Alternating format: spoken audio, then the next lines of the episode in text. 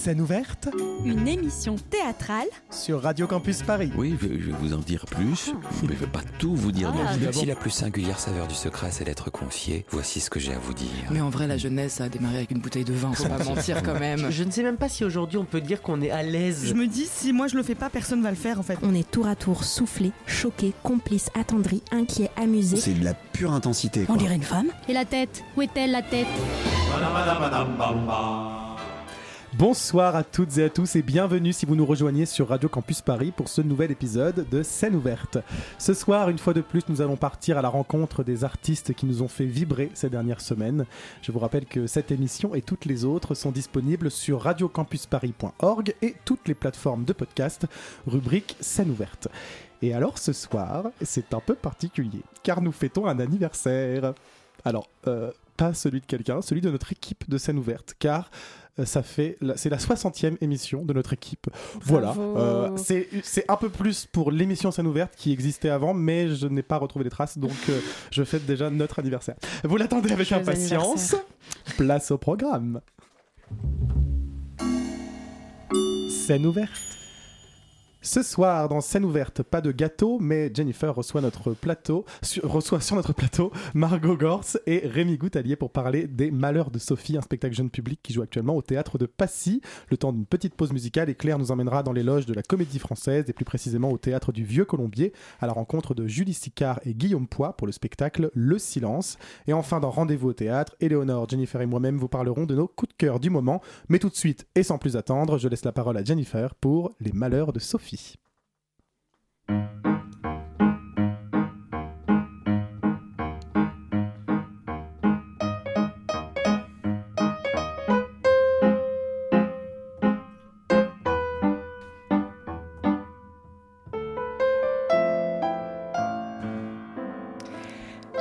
petite et que j'avais des idées très créatives, comme par exemple faire une peinture murale avec du bleu de méthylène ou aller à la recherche d'un trésor dans les cendres de la cheminée dix minutes après mon bain, ou que je décrottais mes chaussures avec mes stylos d'école, mes parents et grands-parents s'exclamaient C'est les malheurs de Sophie.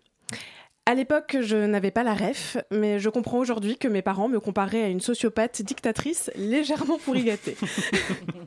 En effet, la compagnie des souricates m'a fait découvrir ce classique de l'enfance de nos parents et grands-parents. Sophie, c'est une petite fille aristocrate qui essaye un peu d'être sage et échoue beaucoup. Elle enchaîne bêtise sur bêtise, enflammée par sa curiosité, son envie d'aventure et de rire. Elle se repentit souvent et recommence systématiquement. Elle est accompagnée de son cousin, Paul, un garçon bien élevé, légèrement agaçant, ses copines Camille et Madeleine, sa bonne qu'elle malmène et sa mère qui ne perd jamais patience. Cette pièce nous replonge dans l'enfance où tout est expérimentation, tout est une aventure, tout est sujet à jeu et excitation. Sur scène, deux comédiens se partagent les rôles. L'interprétation des jeunes enfants est parfaite. Les petits s'identifient tout de suite et les adultes rient tant les travers de l'enfance sont bien représentés. La mise en scène est simple et intelligente et permet d'enchaîner avec efficacité bêtises, émotions, personnages et lieux. On a l'impression d'être dans la chambre d'enfant de nos grands-parents avec ses rideaux en toile de jouy et ses meubles d'une autre époque.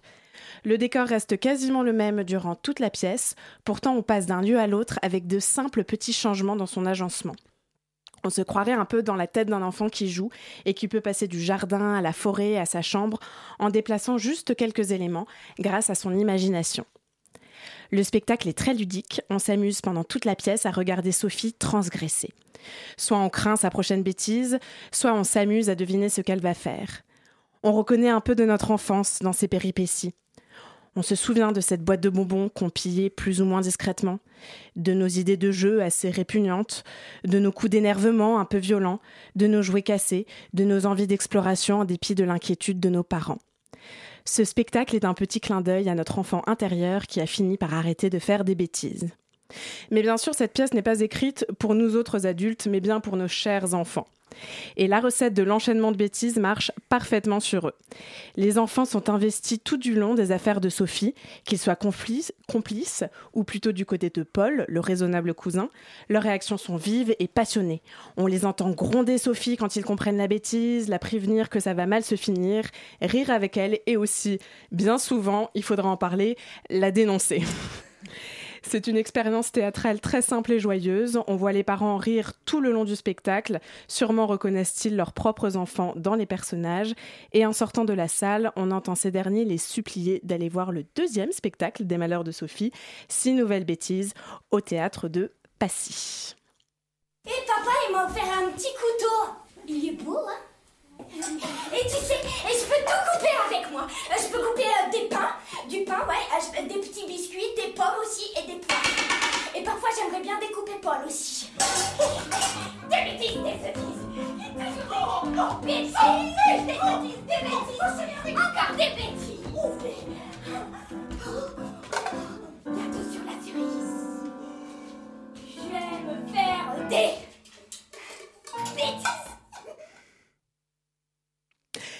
Margot Gors, Rémi Goutalier, merci beaucoup d'avoir accepté euh, notre invitation ce soir. Euh, une première question qui me vient toujours quand des romans euh, aussi anciens sont adaptés. Qu'est-ce qui vous a amené sur ce projet? Pourquoi vous avez voulu l'amener au théâtre? Pourquoi est-ce que cette histoire a encore un intérêt aujourd'hui, selon vous? Bah, je pense que Les Malheurs de Sophie, c'est universel, hein, et puis c'est intemporel surtout. Euh, ça parlera encore aux enfants dans, dans 10, 15, 20 ans, même un siècle, je pense. Euh, donc euh, donc c'est tout à fait contemporain. On peut, on peut très bien adapter Les de Sophie aujourd'hui. même en l'adaptant euh, soit à une sauce moderne, ce qui n'est pas trop notre cas, soit euh, version euh, comtesse de Ségur, euh, 19e siècle. On essaye d'en s'en rapprocher un petit peu. Mm. Voilà. Il y, a, deux aspects un peu euh, modernes, on va dire, entre guillemets, dans le roman déjà de base. Un qui est soulevé par votre metteur en scène dans la note d'intention. On va dire c'est le côté éducation douce. Euh, en vrai, euh, Sophie se fait très peu punir, euh, très peu gronder dans la pièce. Euh, ses parents, enfin sa mère surtout, reconnaissons-le, choisit beaucoup la discussion, la enfin l'explication, etc. Est-ce que ça c'était un élément important pour vous d'ouvrir un peu cette conversation sur la manière d'éduquer les enfants, même si elle continue à faire des bêtises, donc on peut se poser la question sur l'efficacité. C'est ça, on peut se poser la question aussi, ça marche vraiment. Parce que moi je joue la bonne aussi et ça rend folle la bonne qui euh, voudrait la punir davantage. Oui, mais parce qu'en fait, c'est pas des bêtises, c'est des, c'est des expériences qu'elle fait. Sophie. Exactement. C'est plus que des bêtises Pas parfois. toujours très bien. c'est pas c'est pas machiavélique, on va dire euh, l'intention derrière. euh, Non, Tout. pas du tout. bah, et puis elle est super, euh, elle est, elle est hyper premier degré, Sophie. Elle, elle teste vraiment. Elle n'est pas du tout. euh, c'est pas calculé, mais c'est c'est le rapport à l'enfance, ça, qui est, euh, bah, qui est, de- qui est dans, dans la vie, dans l'instant, euh, et, et qui, qui, qui anticipe pas du tout euh, ce à quoi euh, ça va mener. En plus, on parle d'un enfant de 5 ans, hein. on parle pas d'un enfant de 10 ans, qui est là, c'est vraiment du premier degré. elle découvre les choses en fait. En faisant les bêtises, elle les découvre. Ok. Donc. Elle fait du mal aux animaux, c'est c'est ça qui, qui est un petit peu embêtant. Euh, mais C'est embêtant en effet. C'est embêtant, c'est pour ça que je dis que c'est plus que des bêtises parfois. Mais elle le fait innocemment, on va dire ça. Si, si. C'est libre au spectateur de se faire son opinion sur ses, sur ses intentions. Euh, le deuxième point assez moderne, disons, de cette pièce, c'est bien évidemment que c'est un personnage féminin qui est vraiment mis en avant et qui euh, brise un les codes de la petite fille super sage qui fait tout ce qu'on lui tout ce qu'on lui dit et qui en plus est un peu dominante on va dire dans sa relation avec euh, son petit cousin. Est-ce que ça aussi c'est c'était quelque chose que vous avez voulu mettre en avant, euh, qui était important pour vous Bah, en tout cas, c'est super agréable d'avoir un personnage euh, de fille qui, euh, qui teste des choses. Et, et c'est vrai qu'en ça, c'est assez moderne. Et d'ailleurs, le- les livres de la comtesse de Ségur, ils, ont été, euh, ils ont été un peu plébiscités pour Mm. ça. Ils ont fait partie des, des premiers euh, livres pour enfants qui, qui renouvelaient un petit peu le, le Mm. genre du, du conte pour enfants. Euh, et c'est vrai que ça, euh, c'est très agréable à jouer. Ouais, ouais, on dirait, euh, enfin, on dirait, on, on dirait peut-être même dans les années 80 qu'elle est rock'n'roll, quoi. Elle a un côté rock'n'roll, donc c'est très moderne, ouais. ouais. Euh, je l'ai mentionné, euh, la mise en scène, euh, c'est un seul décor qui nous fait passer d'un espace-temps à l'autre. Euh, comment s'est fait cette construction euh, de, de mise en scène hyper intelligente où on amène juste un nouvel accessoire et on est totalement ailleurs? Euh, Est-ce que c'est purement pratique ou est-ce qu'il y a euh, est-ce qu'il y a une portée artistique derrière ce choix de, mise en scène? Bah, C'est un peu des deux. Alors c'est Mathieu Reverdy qui fait la mise en scène, qui a choisi d'ailleurs d'adapter les, les, Malheurs de Sophie au théâtre. Et euh, oui, avec euh, Agathe Quelqueger et Nicolas Solé. Euh, bien sûr, Nicolas Solé qui a fait l'adaptation à, l'écrit.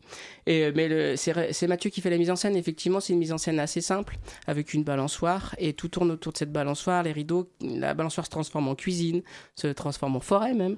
Mmh. donc voilà, on est au théâtre, donc on fait appel à l'imagination du spectateur et des enfants, mais ça, ça fonctionne très bien. Mm. Et puis c'est ce que tu disais tout à l'heure, c'est que c'est, euh, c'est, on a l'impression de se retrouver dans une chambre, euh, dans une chambre d'enfant ou un grenier, on ne sait pas mm. trop. Ça va permettre mm. d'aller chercher euh, des, des, des, objets à droite et à gauche pour créer un nouvel univers. Ouais. Euh, et une des choses que je trouve vraiment merveilleuse euh, dans le spectacle, c'est la manière dont vous jouez les enfants. Euh, j'avoue que j'ai tendance à avoir un regard critique forcément de, comédienne, bienveillante mais critique. et je me dis, c'est une des premières fois où je vois des gens, enfants interpréter. Je me dis, je ne sais pas si je pourrais le faire aussi bien. C'est vraiment les, attitudes, les expressions, les, la corporalité est vraiment hyper bien faite. Forcément, le trait est toujours un peu poussé pour les spectacles pour enfants, mais je trouve que par rapport à d'autres représentations présentation d'enfance, ça reste fin, on va dire, en tout cas vraiment bien fait. Comment est-ce que vous, vous avez travaillé du coup euh, après bah, bah, écoute, euh, je crois que là-dessus déjà, euh, il y a une première chose, c'est que c'est vraiment du travail de, de clown, de clown de théâtre. de, bah, de, encore une fois, c'est le clown permet de retrouver cette espèce de simplicité de, de l'instant et de créer du burlesque avec avec peu de choses, tout en étant le plus possible dans une sincérité et une énergie qui, euh, qui permet ça, qui permet de, de reconnecter un peu avec, euh, avec la découverte. Et en tant que comédien et comédienne, c'est très très agréable d'être là-dedans parce que, parce que ça demande euh, un travail un peu instinctif et puis corporel qui est... qui demande pas mal d'énergie, mais qui est, qui, est, qui est, hyper agréable à faire. C'est vrai que ça demande pas mal d'énergie parce que c'est très, on est beaucoup dans le corps, euh, puis euh, c'est très vif comme spectacle. Mm. Euh, les scènes s'enchaînent rapidement, tout ça. Mais c'est vrai que quand on aborde un, jouer un enfant, par exemple, pour un adulte, on pourrait avoir là une caricature, une idée qu'on se ferait d'un enfant et tout ça. Mais je pense que nous, on l'adapte, enfin, on n'a pas cette approche-là. Je pense que ce sera un rôle d'adulte où je jouerai de la même façon. C'est juste que c'est un personnage qui est naïf, euh, puisque c'est un enfant, c'est un personnage qui a, qui a un comportement, peut-être il est timide, ou toi, tu es plutôt euh, rock'n'roll, comme je disais tout à l'heure. Donc, euh, c'est plutôt dans ce sens-là qu'on va travailler, plutôt que de se dire, ah bah c'est un enfant, il faut qu'il fasse ci, il faut qu'il fasse ça. C'est plutôt les personnages qui mm, amènent mm. en fait un côté enfantin puisque ils ont des réactions d'enfants mais mm. je me pose pas la question de savoir comment faire un enfant comment faire un enfant c'est plus les traits de personnalité en fait qui amènent et puis c'est de pas plaquer un truc de, de l'enfance aussi, euh, mm. euh, des idées qu'on peut avoir. C'est vraiment essayer de reconnecter avec un avec quelque chose de, de très euh, ouais de très premier, degré. ouais. Trop cool. moi, j'aime beaucoup le jeune public, pareil en tant que comédienne, en tant que, que régisseuse et en tant que co-spectatrice, parce que forcément, ils réagissent vraiment énormément. ils sont très réactifs. Et ce Comment est-ce que qu'est-ce que vous pardon ça vous apporte en tant que comédien quand vous êtes sur scène? Est-ce que ça fait enfin j'imagine que ça fait partie du plaisir si vous faites, vu que vous faites beaucoup de de spectacles jeunes publics. Oui, pour les jeunes publics. Ah bah, ce qu'il y a de bien avec les, spectacles jeunes publics, c'est que c'est un public qui, qui, ne ment pas. Hein. Ça. quand ils aiment, on le sait, donc c'est très agréable. Et quand ils aiment pas, on le sait aussi. Euh, quand ils s'ennuient ou quand. Euh, c'est moins agréable. c'est moins agréable. Heureusement, ça arrive pas souvent, honnêtement. Mais, euh, mais oui, oui, ça, ça triche pas en fait. Ça mm. rigole de bon cœur. Mm. Mm. Et ça vous nourrit de quelle manière euh, quand vous êtes sur scène? Est-ce que ça vous... Bon, j'ai assisté à pas mal de vos représentations. Euh, euh, brisons le, le, mensonge, je suis la régisseuse de ce spectacle. Elle l'a dit. donc j'ai vu pas mal de représentations et je sais que ça peut être potentiellement déconcentrant de temps en temps. Sachez que nous sommes complètement impartials chez ouais, Vraiment, nous choisissons nos sujets avec parcimonie. Une neutralité totale. comment est-ce que vous appréhendez les enfants plus difficiles, les publics euh, plus euh, dissipé, disons euh, ça dépend vraiment des ça dépend vraiment des publics ça dépend ça dépend des moments où ils interviennent Euh, et puis ça dépend des moments du spectacle. Il y a des moments du spectacle qui sont faits euh, pour qu'il y ait de la place euh, aux réactions euh, des enfants, et puis il y en a d'autres euh, où bon, si Le prennent, euh, un peu trop de liberté, ouais, ça va être un petit peu plus galère pour euh, bah, pour le rythme du spectacle et du coup la qualité du spectacle. Après, c'est quelque chose effectivement en faisant pas mal de, de, de jeunes publics. euh, euh, qu'on apprend à gérer, Mhm. euh, euh, qu'on apprend à gérer euh, dans les personnages. Et puis en général, quand il y a une complicité qui se crée euh, entre les enfants et les personnages, il y a toujours un moment où on arrive à reprendre le dessus. Ah ouais, euh. ouais. Mais le, le jeune public, c'est un, un- je trouve un registre qui force à être au présent. Oui. Il n'y a, pas- il y a pas le choix en fait. Mais tout à fait. Et moi, je trouve que c'est un. Enfin, pendant longtemps, là, ça, ça change un peu, mais pendant longtemps, euh, c'était un peu un sous-genre du théâtre. euh, euh, Ça c'était- l'est toujours un peu. Ça pour l'est toujours un peu pour certains. mais, euh, mais du coup, il y a des spectacles qui sont de plus en plus qualitatifs et de plus en plus exigeants euh, pour les enfants. Et c'est vrai que euh, bah, moi, je trouve que c'est une très bonne chose. Ouais, c'est vrai. Euh, Il faut qu'on discute aussi de, du problème de délation euh, chez les enfants, Oui. vous- inné, ça. hein. dont Sophie souffre Ah jour ouais. après jour. C'est très inquiétant. Ça aussi, c'est un, fléau du jeune public. Je sais pas si c'est un fléau, on va dire. Moi, j'ai envie de dire qu'ils ont un sens aigu de la justice. Ah oui, c'est ça, parce que tu joues que- Paul et la bonne, donc euh, les deux, les deux euh, de droits. ouais. C'est, moi, je trouve ça limite inquiétant. Il n'y a pas une seule fois, ou très très rarement, où Sophie est protégée, où il y a une vraie solidarité. euh, Alors, il y, en a quelques-uns. euh, c'est les moments, euh, c'est surtout les moments où je me cache dans le public et où je suis censée pouvoir compter sur eux pour ne rien dire. ce qui fonctionne pas, pas avec tous. C'est-à-dire que autant il y en a certains, c'est arrivé plusieurs fois, des gamins qui, quand euh, quand euh, je me cachais derrière eux, se levaient pour euh, pour me cacher. Ah, ça, c'est Oh, gentil. Ouais. Ça, c'est. Ouais, ça et ceux-là, on a envie de leur décerner une palme, quelque chose. Mais euh, Bon, sauf s'il mesure moins d'un mètre, mais. euh, Ouais, bah, je m'accroupis beaucoup. moi. Puis je suis moi-même pas trop grande. Euh, mais, mais oui, oui, il y a, il y a une grosse, grosse délation. Alors, quelle est la part de, de, de, de délation qu'il faut casser tout de suite Et quelle est la part de, de, respect des règles on s'en amuse, quoi. On le sait très bien, donc on s'amuse avec ça. Et ça fait rire d'ailleurs les, les parents aussi, souvent. Qui sont pas toujours très Qui sont pas très hein. fiers non Oui, plus oui, non, oui. de leurs enfants. Il y en a certains qui ont engueulé leur gamin dans le public en disant Mais tais-toi, arrête Euh, D'ailleurs, bah, là on en parlait, vous êtes en proximité quand même proche avec, euh, avec le public. C'est un spectacle où il y a quand même beaucoup de participation avec les enfants. Et je me suis demandé si vous aviez vocation à être dans des lieux un peu plus grands. Euh, je ne sais pas si ça s'y prête forcément, si ça fait partie. euh, On de- l'a fait. Ah, vous l'avez fait En oui, oui, tournée, on, a, peut-être, oui, ouais. on a fait des dates de tournée fait, dans euh, des combien de- euh, avec des gros plateaux. Ah ouais. bah au. Blanc-Ménil, tu te souviens euh, l'année dernière Oui. au Blanc-Ménil, on a fait euh, les Les malheurs 700, de- 700, 700 gamins Waouh. scolaires. Ah, il fallait tenir là. hein. Alors là, Ah, la délation, là, c'est en gros pas. C'est- Ça devait être sportif, ça s'est passé comment? Bah, j'avais l'impression d'être Johnny au Stade de France. Euh, Du coup, à bon entendeur, vous acceptez les très grandes, euh, les très grandes salles. En Mm. parlant de ça, euh, faisons un point peu- euh, programmation pour la suite. Je l'ai dit dans la, dans la chronique, il y a du coup Les Malheurs de Sophie et il y a Les Malheurs de Sophie de Six nouvelles. Bêtises. Vous jouez au Théâtre de Passy jusqu'au Jusqu'en mars pour jusqu'en l'instant. mars. Jusqu'au- oui, mi-mars. Euh, Mars. 9 mars, ouais. Vous avez fait vos devoirs c'est- ça- Les mercredis, moi non plus j'ai pas fait mes devoirs, les mercredis, samedi, Samedi et dimanche. un dimanche Les sur vacances. deux. Ah. Et pendant les vacances. Et la moitié des vacances scolaires. Ah non, c'est pas ça. ça c'est pas- la garde alternée, pardon. Est-ce qu'il y a une suite pour le spectacle après le théâtre de Passy, des, des dates de tournée pour nos auditeurs, audi- auditeurs? Alors pour l'instant, il n'y a pas encore, Qui ne sont euh, pas suite à la programmation de Passy, on n'a pas encore de date prévue, mais ça ne serait tardé, je pense. Bien sûr. Mais je peux pas vous dire où et Ouais. quand, pour l'instant, on ne sait pas. Mais il est possible qu'on ait une tournée, oui. Super, encore une fois, à, à bon entendeur. Voilà. N'hésitez pas. Merci beaucoup euh, Rémi, merci beaucoup Margot. Merci Euh, à vous. Merci Jennifer pour cette interview. Mais merci à toi Thibaut. Merci à vous d'avoir accepté Merci à la cette France. invitation. Avec plaisir. Tout de suite, une petite pause musicale. On va rester dans le thème hein, et on se retrouve juste après avec Claire.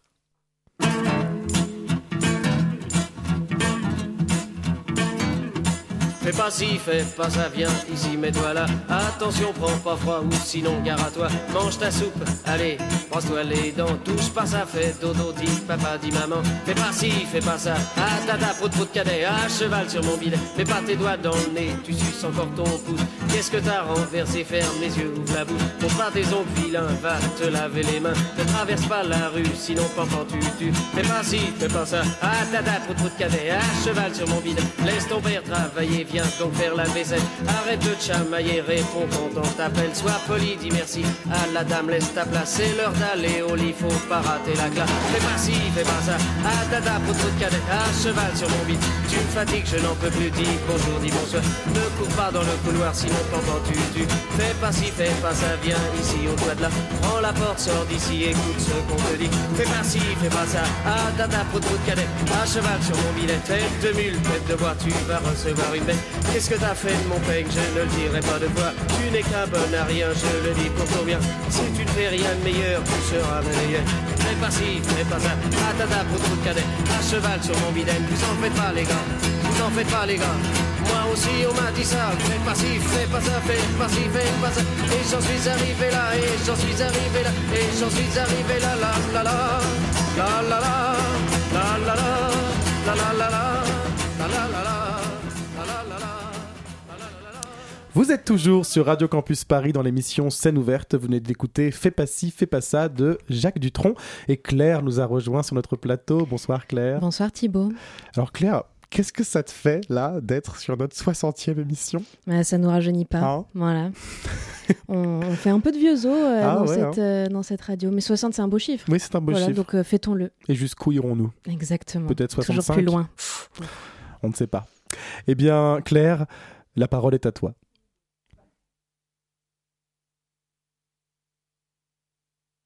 Tout va bien. Ce qui vient de se passer est normal. C'était juste une plage de silence, de calme. Le calme avant la tempête. Le calme après la tempête? Et si le calme c'était la tempête? Non, parce que je vous ai vu là paniquer mon réalisateur derrière ses boutons, mon présentateur, derrière son micro, vous, chers auditeurs et auditrices, derrière votre poste à essayer de régler le son de votre casque, à avoir des sueurs froides, à penser mais pourquoi on n'entend rien? Pourquoi personne ne parle? Il y a un problème? C'est fou comme quand on laisse la place au silence, on s'affole. Le silence fait peur. Bah oui, la nature a horreur du vide, alors on comble par de la musique, de la parole, la télé en fond sonore, la radio allumée dès le réveil, les podcasts quand on fait la vaisselle, les écouteurs à fond dans les transports, du son, du bruit, peu importe, mais que quelque chose se passe, qu'on entende n'importe quoi, mais surtout pas le vide autour de soi, que jamais on entende les battements de son propre cœur. J'en ai remis un là. Ça va? Est-ce que vous l'avez entendu? Votre cœur, votre intérieur. C'est un peu à ça que nous convie le silence, la dernière création de Lorraine de Sagazan et Guillaume Poix, jouée en ce moment au théâtre du Vieux Colombier. À écouter ce qui ne s'entend pas, à comprendre l'inconcevable. Noam, Marina, Julie, Stéphane sont réunis. Ils sont en deuil, c'est certain. Mais de quoi? De qui doivent-ils faire le deuil? Quelqu'un ou quelque chose a disparu? Dans un dispositif bifrontal, la scène, tel un plan séquence, se déploie au milieu de nous, public mutique, attentif, happé. C'est un spectacle exigeant que ce silence. On ne nous donnera rien, ou si peu. Quasi pas de paroles, d'indices, rien n'est exposé, rien n'est expliqué. Tout se joue dans les détails, dans les plis, les creux et les recoins, les souffles, auxquels nous devons, nous, spectateurs et spectatrices, apporter toute notre attention, notre concentration fébrile, quasi fiévreuse. Dans ce silence apparent, on voit mieux, on entend mieux. Rien n'est à l'arrêt, tout se meut, frotte, crisse, et ça hurle à qui veut bien entendre le cri. Parce que oui, quand on laisse toute sa place au silence, on prend le risque, tomber dans un état proche de l'hypnose, d'entendre et de voir ce qui, d'habitude, est caché. Le silence révèle, et si tout reste mystérieux, rien n'est plus un secret. Scène ouverte. Nous avons le plaisir non pas de recevoir, mais d'être reçus ce soir par Guillaume Poix, auteur du Silence, et Julie Sicard, l'une des interprètes de la pièce, dans l'éloge du Vieux Colombier, juste avant la représentation du vendredi 9 février. Guillaume, Julie, merci à vous de nous recevoir. Merci. Bonsoir. Bonsoir. Euh, je vais commencer avec une question qui semble simple. Vous vous en emparez comme vous le souhaitez. Euh, ça raconte quoi le silence? De quel silence parle-t-on? C'est un silence euh, qui a beaucoup de valeur. Euh, c'est pas un silence univoque puisque euh, tout- toute l'entreprise du travail a été de découvrir que le silence ne génère que de l'équivoque. Donc c'est très difficile de, de le nommer, de le, de, le réduire à un seul mot. C'est un silence peut-être dont on a besoin, un silence euh, rare dans nos vies euh, actuelles et un silence euh, qui théâtralement est une anomalie puisque au théâtre c'est plutôt, très, très rare dans l'économie d'une pièce de théâtre, le, le silence. Donc le, le silence, peut-être Julie va, va dire elle comment elle le traverse. Euh, c'est un, silence euh, euh, d'égalité puisque le spectateur, vous l'avez dit, le spectateur et les spectatrices sont mutiques, assis sur leur fauteuil et, les acteurs d'une certaine manière aussi, les interprètes aussi. Donc c'est comme, un partage qui se fait sur un pied d'égalité pour, traverser quelque chose qui n'a pas de, nom spécifique, mais qui n'a que des ramifications équivoques. Oui, je suis d'accord. Je rajouterais aussi que là, dans, le, dans, dans ce qu'on fait, moi j'ai l'impression que le silence est aussi euh, très euh, palpable. euh, très, c'est, comme une matière. C'est comme quelque chose qui, qu'on peut toucher et qui, et qui crée de la durée et qui crée de la géographie et qui crée, qui crée du, comme, du enfin, comme un liquide qui pourrait nous lier dans une sorte de bain dans lequel on, on est tous et qui, et qui, euh, et qui permet de, de presque de j'allais dire électriser mais c'est pas tellement ça de, de, de tendre euh, de tendre dans- de tendre d'une façon assez extraordinaire des, des rapports entre, entre nous. Moi, j'avais un prof de théâtre qui disait toujours tout ce qu'on a, c'est le texte. Euh, tout ce qu'un auteur peut transmettre, c'est un texte. Tout ce qu'un acteur a pour jouer, c'est le texte. Euh, comment, en tant qu'auteur, en tant qu'actrice, euh, on écrit, on joue une pièce de théâtre sans texte, ou si peu? Alors, c'est pas une pièce de théâtre sans texte, c'est une pièce de théâtre où le texte n'est pas dit. Euh, donc en fait, tout le travail, ça a été de, de construire un- une, une- matière euh, qui serait, euh, dont la vocation serait d'être comprise, d'être ressentie autrement que par la parole. Donc c'était une entreprise assez audacieuse que Lorraine de Sagazan a choisi de, de- mener au Vieux Colombier, à la Comédie Française, dans un endroit, une institution historiquement dédiée à la conservation du patrimoine théâtral, donc au texte. Euh, et en choisissant de, retirer ce qui fait en général consensus sur une pièce de théâtre, à savoir la parole énoncée, euh, on, a imaginé euh, proposer au, public une autre, une autre aventure que celle que le théâtre lui propose habituellement. Donc je ne sais pas exactement ce que c'est qu'écrire. Ce que je ne peux pas si bien définir ce que ça aura été, ce que ça aura été que d'écrire cette pièce parce qu'elle nous a tous beaucoup, euh, beaucoup déplacés, beaucoup bouleversés, beaucoup, euh, beaucoup fait craindre. Euh, mais ce qui a été fondamental pour moi, du point de vue de l'écriture, c'était déjà de m'abstraire de la question du dialogue, d'évacuer cette chose-là qui au théâtre est, première souvent, et de passer à un autre endroit, euh, plus au fond, d'aller chercher quelque chose qui a plus à voir avec de l'ordre de, l'écriture romanesque.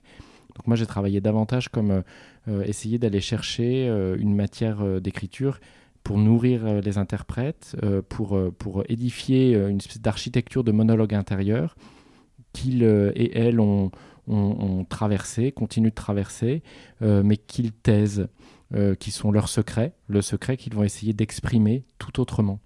Euh, Peut-être euh, Julie, elle peut euh, nous dire. Moi, par rapport à la phrase de, de votre professeur, je suis suis pas complètement d'accord parce que je, je pense que le texte, l'acteur n'en a pas forcément besoin.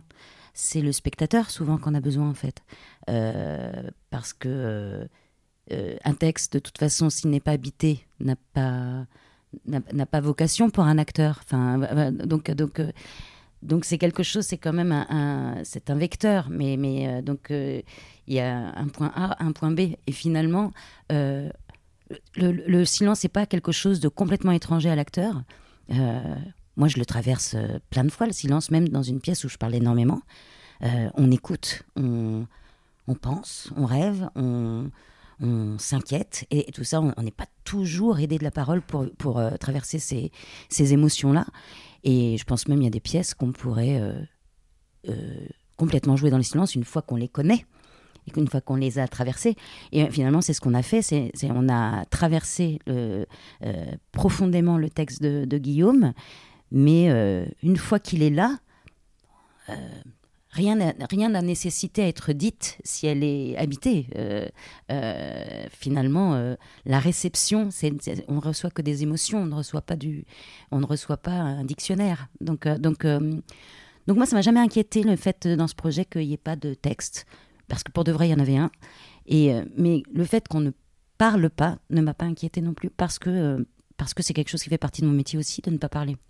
Ouais, justement, j'allais vous demander s'il y avait eu de, de, de, la peur, de l'affolement dont, je parlais euh, tout à l'heure. Mais en fait, voilà, ce silence habité, c'est la matière dont vous parliez et ce, ce, ce, ce, liquide comme, comme une source qui coule sous la montagne et qui du coup alimente et puis c'est très agréable parce que c'est un luxe pour un acteur aussi d'être dans le silence parce que euh, euh, ça nous permet, justement, je parlais de durée tout à l'heure, il y a quelque chose pour moi qui est évident dans le silence qui, installe une durée intime et même, euh, même extérieure, hein, mais, mais intimement, ça crée une durée et, une comme quelque chose comme un, poumon qui se gonfle, quoi, où on, peut, on, est beaucoup plus disponible à, des choses que souvent les mots nous empêchent de, trifouiller. Tandis que là, on a euh, ça, offre une, liberté supplémentaire de, de, de, faire appel à, des, à une intimité, à une intériorité, à des émotions, à, des, aller ouvrir des portes que souvent le texte nous empêche d'ouvrir parce que le texte nous impose une lecture, nous impose une lecture des émotions. Tandis que là, comme il n'y a pas de texte, a, personne ne m'impose de, de, pousser mes limites sur une émotion, sur un souvenir ou sur une intimité. Donc je trouve que c'est très très très luxueux. C'est une chance, en fait. Il faudrait que tous les acteurs aient la chance de, de se taire. Et, la, une école. la scène redevient cet espace de, cet espace de, de liberté. Quoi. Vous, êtes, vous êtes à plein dans le moment, dans vos corps, dans une pièce où bah, la parole se délite, euh, les corps se délitent, euh, les apparences se délitent. Comment est-ce que vous avez euh, travaillé à ce, à ce, ce petit monde en déréliction? Au départ, avec Lorraine, on, était euh, très passionné par le cinéma d'Antonioni et cette question euh, du silence, la manière dont lui le travaille et le traverse, la manière aussi dont il en fait, comme Julie l'a dit, euh, un luxe pour l'acteur, quelque chose de fondamental et décisif. Bon, c'est le cinéma, donc au théâtre, on n'a pas tout à fait les mêmes problématiques. On a décidé avec Lorraine de partir d'une situation qui, à l'origine, allait supporter cette situation de silence qui allait supporter cette durée dont parle Julie. Euh, et très vite, euh, on a senti que c'était une situation qui avait lié avec la tragédie, avec quelque chose d'innommable, d'indicible, qui faisait que la parole était vaine, ou en tout cas, euh, toute, velléité de parler, de s'exprimer par les mots n'était plus possible pour les personnages qu'on a décidé de, construire. Et à partir de là, moi, euh, j'ai écrit donc ces monologues intérieurs pour les acteurs euh, et les actrices à partir de cette, euh, de cette fiction-là qu'on a commencé à édifier avec Lorraine. mais c'était une matière totalement inconnue, c'est-à-dire qu'on ne savait pas du tout où on allait. Euh, c'était plutôt une joie, ça, euh, de prendre ce risque-là, puisque avec Lorraine, c'est ce qu'on cherche, je crois, toujours essayer de, de, ne pas aller là où le théâtre euh, a l'air de se faire, mais plutôt essayer de se poser la question de pourquoi on décide de faire du théâtre, comment on décide de le faire, qu'est-ce qui fait théâtre et qu'est-ce qui, qu'est-ce qui a priori ne fait pas théâtre, mais qui au fond peut, peut, nous, peut nous apprendre des choses sur, sur, cette, sur cette matière qu'est le théâtre.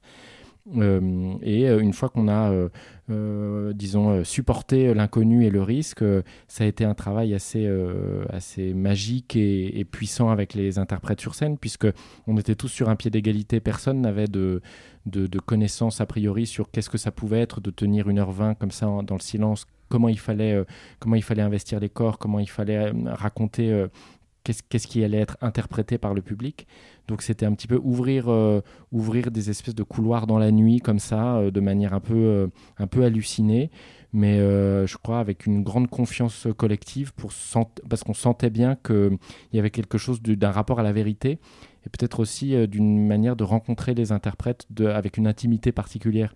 Moi j'ai l'impression d'avoir rencontré Julie en la regardant jouer. je connaissais Julie comme actrice bien avant et euh, j'ai l'impression euh, de, la regarder, de, ne pas cesser de la contempler avec une, intimité très particulière et de me dire, tiens, j'ai accès à, l'intimité de Julie tout autrement.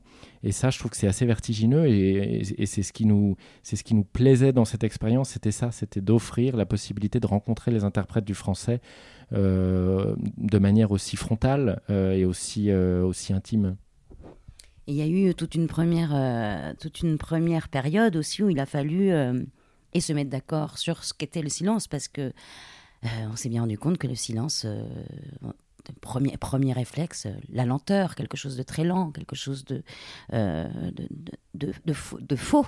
Enfin, un, un, fantasme du silence, que ça nous mettrait dans quelque chose comme ça, dans une apesanteur alors que non, le silence, il est, il est, très, il est très pragmatique, il est très concret, il est très pratique, il est très... Euh, au contraire, il, y a, ramène à un essentiel qui n'est pas, qui pas de l'ordre du fantasme ou de la complaisance ou, de, ou d'un rêve. Il n'y a pas de, rêve. Donc il a fallu trouver finalement un vocabulaire euh, commun et ça, ça, ça nous, on a, avancer vite parce qu'on avait cette matière commune qui était le texte de Guillaume, qui avait, euh, c'est comme si ça nous avait préparé ou, ou mis dans un, on avait un passé commun, on avait, euh, on avait quelque chose qu'on avait vécu avant, on avait euh, des souvenirs ensemble, on avait, du, on avait de la matière ensemble, donc on, avait le même socle. Parce que sinon, je pense qu'on aurait. Parce que finalement, on croit que c'est simple, mais quand on commence à bosser dans le silence, ben, faut se mettre d'accord, quoi qu'est-ce que c'est? Qu'est-ce que c'est? Qu'est-ce que comment ça se vit? Comment ça se fait? On dit faire le silence, faire silence. Faut le faire. Et pour le faire, il faut euh, ben, qu'en effet l'histoire soit commune et que alors l'histoire, l'histoire de cette, famille, mais l'histoire aussi de, de ces gens qui ont décidé de faire cette expérience, donc euh, cette équipe, quoi. Euh, et ça, on a, on a cherché, on a cherché, puis au bout d'un moment, ça s'est on, on, a trouvé le silence, mais, mais ça n'a pas été euh, tout de suite. Il a fallu le chercher, il a fallu euh, euh, se tromper, il a fallu voilà, il a fallu le, le, le désacraliser en fait, parce qu'on le sacralisait trop. Et c'était là qu'on ne le rencontrait pas finalement. Moi, je sacralise Michelangelo Antonioni, qui fait partie de mes réalisateurs euh, préférés. Vous le citiez tout à l'heure euh, sur l'affiche, il y avait Le silence d'après Antonioni, donc j'ai tout de suite pris mes places. Euh, pour rappel, Antonioni, c'est un, réalisateur italien, notamment de l'Aventura, de, de Blow Up, de Profession Reporter. entre mille choses, Antonioni, c'est un cinéaste de la disparition. ces personnages dévient, se mettent en, en marge, meurent euh, violemment ou disparaissent sans laisser de, sans laisser de traces. Euh, il est où Antonioni dans ce spectacle? Euh, Est-ce qu'il a quitté la place ou au contraire est-ce qu'il a laissé son empreinte? On a, on, a, on, a, on a, beaucoup voyagé avec Antonioni. Ça, c'est un, choix de Lorraine de travailler sur Antonioni au départ et de proposer à Eric Ruff, l'administrateur de la Comédie Française, d'adapter Blow Up au départ. C'est comme ça qu'on a commencé à travailler. Moi, j'ai commencé à écrire une première adaptation de Blow Up et puis au fur et à mesure qu'on a vu euh, continuer de voir et revoir euh, et de lire euh, les textes d'Antonioni, de voir ses films et de lire ses textes, Lorraine a voulu radicaliser le geste et a, décidé de, de, traverser comme ça une pièce en silence. Et donc, à partir de là, on a essayé d'agglomérer différentes thématiques chères, à, chères au cinéaste en se concentrant sur euh, ce qu'on appelle la tétralogie des, sur la maladie des sentiments. Donc, c'est le, la notée, l'aventura, l'éclipse et le désert rouge. Donc, en, laissant un peu blow-up euh, à la marge. Euh, et en s'intéressant à ces rapports de couple, à ces rapports du temps qui passe, comment sur la déréliction des sentiments, sur le, rapport à la vieillesse, le, et, donc, donc il y avait ces thématiques-là qui ont été, euh, qui ont été euh, très, euh, très décisives dans, dans le travail. et alors qu'on avait décidé d'appeler le spectacle Le Silence pour, pour nommer ce pacte qu'allait être le spectacle, et qu'on donc on, se nourrissait d'Antonioni de manière importante, mais qu'on commençait à écrire notre propre scénario. on est tombé sur un, ouvrage d'Antonioni qui s'appelle Ce bowling sur le Tibre, qui est un recueil de différentes nouvelles ou idées de synopsis ou scénarios non, non tournés. C'est plein de fragments comme ça de textes et on tombe sur un texte qui s'appelle Le silence et qui raconte, euh, ça fait une demi-page, et Antonioni dit, dit euh, l'histoire d'un couple euh, qui a vécu ensemble pendant 15 ans et qui n'a plus rien de se dire, qui n'a plus rien à se dire. Et il faudrait faire un film là-dessus où ce serait pour une fois d'enregistrer non pas ce qu'ils ont à se dire, mais ce qu'ils n'ont plus à se dire, et donc leur silence. Et donc on a été très, très impressionnés de, de, de, retrouver Antonioni au, tout au bout de cette démarche. Et c'est comme si on avait fait comme une espèce d'orbite, quoi. On a gravité autour de lui, n'a pas cessé d'être le soleil autour duquel on a gravité. Et puis en fait, il est là tout le temps. Il y a beaucoup de clins d'œil à Antonioni dans la scénographie. Il y a beaucoup de clins d'œil aussi dans, en revoyant les films dans les derniers temps de la création, dans la dernière semaine, en fait, on s'apercevait que énormément de choses, de situations, de, même, même d'images, euh, on les avait enregistrées de manière subliminale et qu'en fait, on les, on les retraverse euh, sur le plateau. Donc en fait, il est comme là partout, tout en. C'est plus qu'on a essayé de le rencontrer. On a essayé de le rencontrer de cette manière-là, non pas en, adaptant un, de ses travaux, mais plutôt en, essayant de chercher comment, qui il était, comment il a travaillé, en se nourrissant de son, de son œuvre.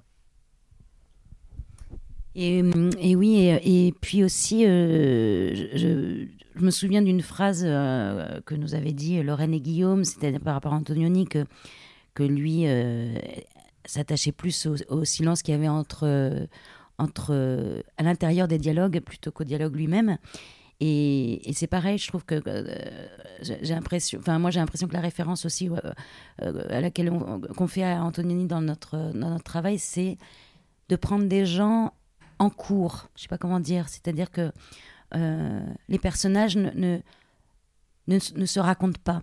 on c'est comme quand une caméra passe de fenêtre en fenêtre et on décide de s'arrêter de, rentrer dans cet appartement. On ne sait pas, euh, deux gens euh, ne se parlent pas ou deux gens, euh, un couple qui ne parle pas, on nous dira pas pourquoi. On nous dira, enfin, on décide de, de, de, mettre le, de mettre un spectateur au moment présent de, de quelque chose et, et, que ce mystère soit aussi un travail à faire de, pour, pour l'imaginaire et pour, et pour la personne qui regarde. Et enfin voilà, moi j'ai l'impression que le clin d'œil aussi il est un peu là-dedans.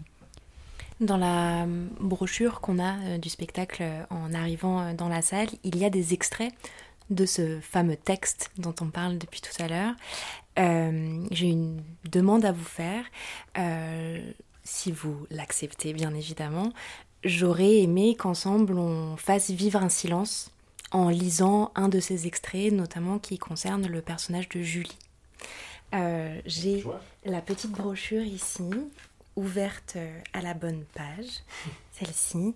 Je vous laisse euh, euh, vous distribuer ce texte comme vous le souhaitez et c'est parti. Portant contre sa poitrine l'immense bouquet de mimosa, s'enivrant du parfum, Julie vagabonde. Leur couple est pulvérisé, mais comment ne pas, comment ne pas rester ensemble? Je ne me représente pas ce que ça peut être, la vie à deux quand on traverse ça.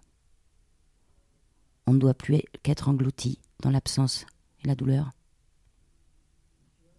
On dirait qu'ils contrefont le couple d'avant, qu'ils tentent de ranimer ce qui les tenait, qu'ils sont lestés de tourbe, les gestes sont lents, les tendresses usées. De l'extérieur, les gens doivent penser qu'ils sont un vieux couple, que le désir n'est plus là, que la structure conjugale l'a emporté sur la liberté, le risque, l'exil, ils se reconnaissent peut-être. Ou bien ils envient cette fidélité. Deux personnes un peu lasses, quoique obstinément soucieuses l'une de l'autre. Un soin un peu fin, un peu fade. Des caresses froides, des regards absents.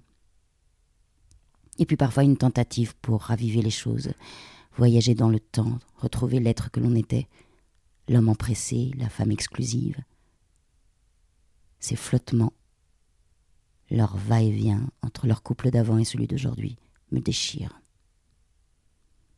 C'est comme voir un corps rebondir sous un massage cardiaque quand l'activité cérébrale déjà s'est arrêtée. Guillaume Poix, Julie Sicard, merci pour vos mots Merci et vos beaucoup. silences. Merci. Merci Claire pour cette belle interview menée juste avant la représentation de vendredi dernier.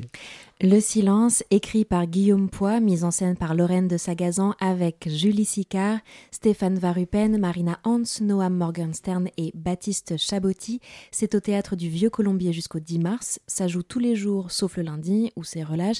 Apparemment c'est complet, mais il y a toujours possibilité peut-être de vous glisser quelque part si vous vous inscrivez euh, sur la liste d'attente euh, le soir même. Merci encore infiniment à la troupe de la Comédie Française et à l'équipe du Vieux Colombier de nous avoir reçus et merci à Thibaut d'avoir assuré la technique de cette interview préenregistrée. Oh, avec plaisir. Euh, tout de suite, une petite pause musicale. Je vous propose d'écouter Come in Number 51 des Pink Floyd et on se retrouve juste après.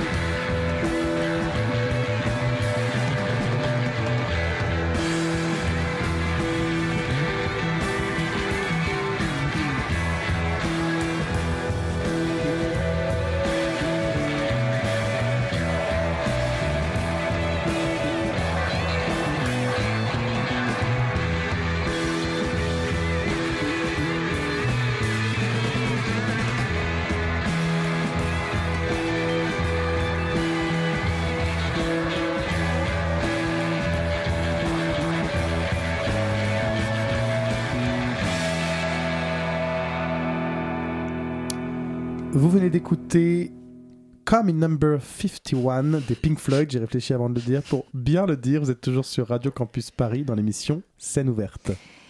Pour préciser, cette musique, Thibaut, elle est en lien avec le spectacle dont on a parlé dans notre interview. Mm. Euh, c'est une musique extraite du film Zabriskie Point, réalisé par Michelo- Michelangelo Antonioni, qui est euh, la référence euh, du spectacle Le Silence, écrit par Guillaume Poix et Lorraine de Sagazan.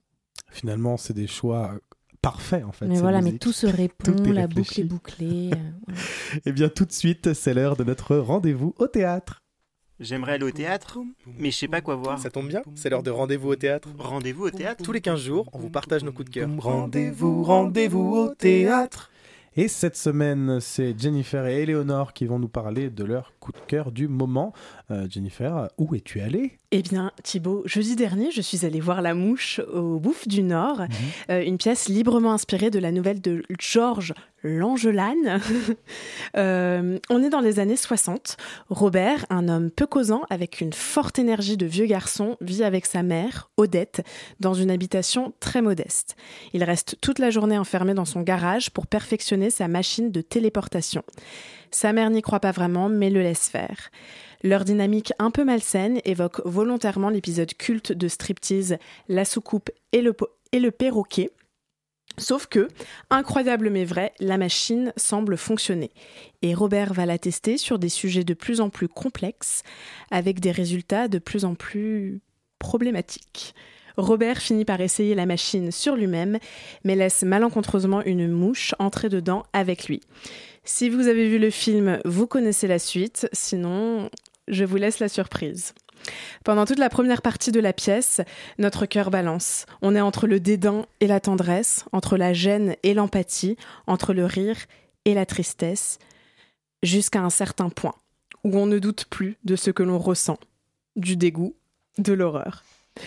C'est une expérience thé- théâtrale très forte, on nous en met plein la vue et j'ai envie d'applaudir tout le monde dans ce spectacle, les acteurs qui savent tenir en suspens le public avec des scènes parfois totalement silencieuses pour faire euh, écho à l'interview de, Merci, de. Claire, par leur simple présence.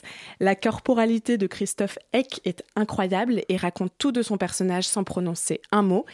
Christine Murillo, je ne, sais, je ne suis pas certaine de la prononciation, est tout simplement la nouvelle femme de ma vie. Les plasticiens ont fait des créations fabuleusement répugnantes, la scénographie est impressionnante et j'ai une pensée spéciale pour l'équipe de régisseurs qui a accompli un travail énorme. Avertissement tout de même pour les âmes les plus sensibles dont je fais partie. Il faut avoir le cœur euh, bien accroché pour certaines scènes. Je reconnais que j'ai fermé les yeux à plusieurs reprises. Euh, je ne sais pas si je suis une référence, mais je préviens tout de même. Il y a beaucoup de tarifs différents sur le site du théâtre, donc allez vous renseigner. C'est très abordable. Les places peuvent descendre à 10 euros en troisième catégorie pour les moins de 26 ans et les personnes au RSA, donc profitez-en.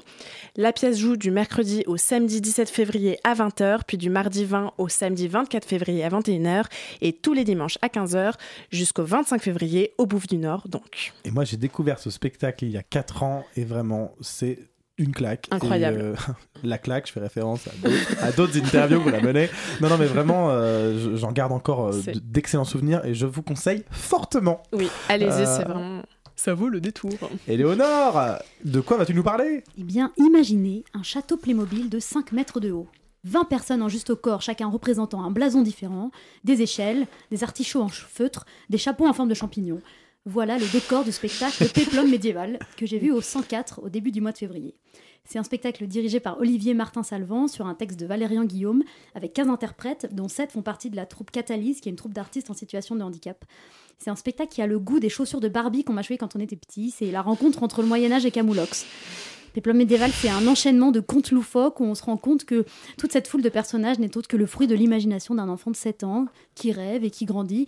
Et dans ce royaume de l'imagination, on attend désespérément le retour de la nuit.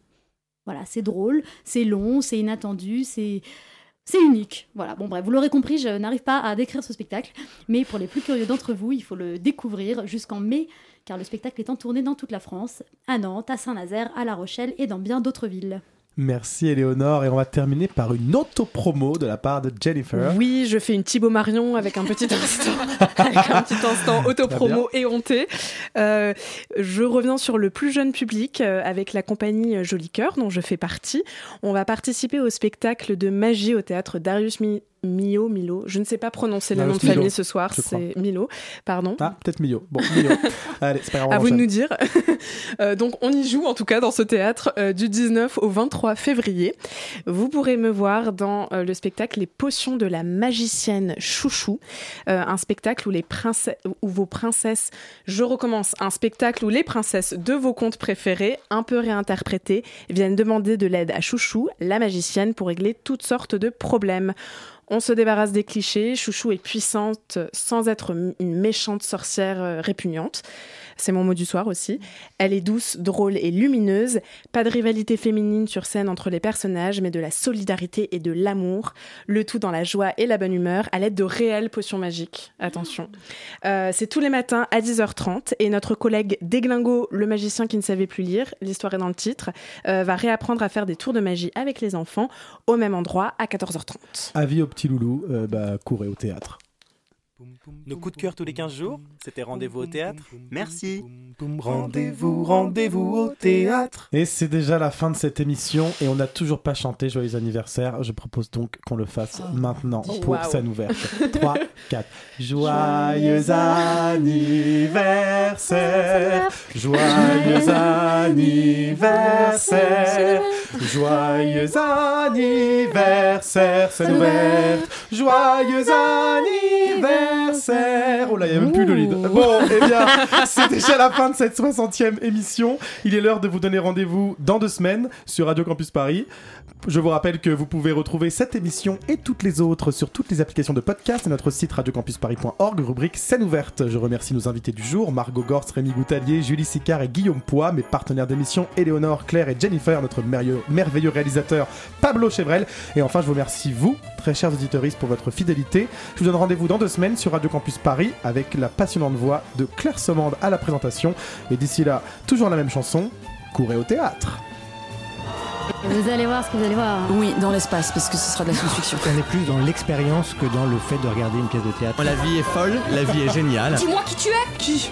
Si je le savais, je ne te le demanderais pas. Et si tu ne sais pas, comment puis-je le savoir? Alors ça ne se voit pas, mais j'ai un sourire jusqu'aux oreilles. On a tous compris une chose ce soir-là, c'est que notre vie, elle est à nous et à nous seuls. Avec cette certitude que c'est bien trop précieux la vie pour ne pas en faire quelque chose de flamboyant. C'est pour moi la, la partition d'acteur la plus jubilatoire qui m'ait été donnée de, de jouer. Je trouve qu'il vient sur scène avec une envie de se surprendre, de nous surprendre. euh. C'est au milieu du troisième acte que l'on passe de l'autre côté du miroir. D'habitude, euh, les comédiens, j'ai l'impression qu'ils viennent chez moi. Et là, euh, j'étais invitée chez eux. Le corps pris dans le sentiment amoureux est la plus belle des choses à voir. Le corps vivant, exultant, déchiré, déchirant, en mouvement, à l'affût, le corps cru, le corps à l'état brut. Tout un monde enchanté semble naître devant mes yeux. L'artiste nous invite à une plongée dans les textes qui l'émeuvent, qui l'inspirent, qui lui donnent envie. Alors il faut s'échauffer, tourner ses poignets, apprendre à applaudir, à huer, à exploser en sanglots. Tous les superlatifs fonctionnaient, je trouvais que c'était euh, dingue, c'était génial, c'était Se essentiel. passer, lui laisser la place à l'imaginaire. Et vive Radio Campus Ah, merci.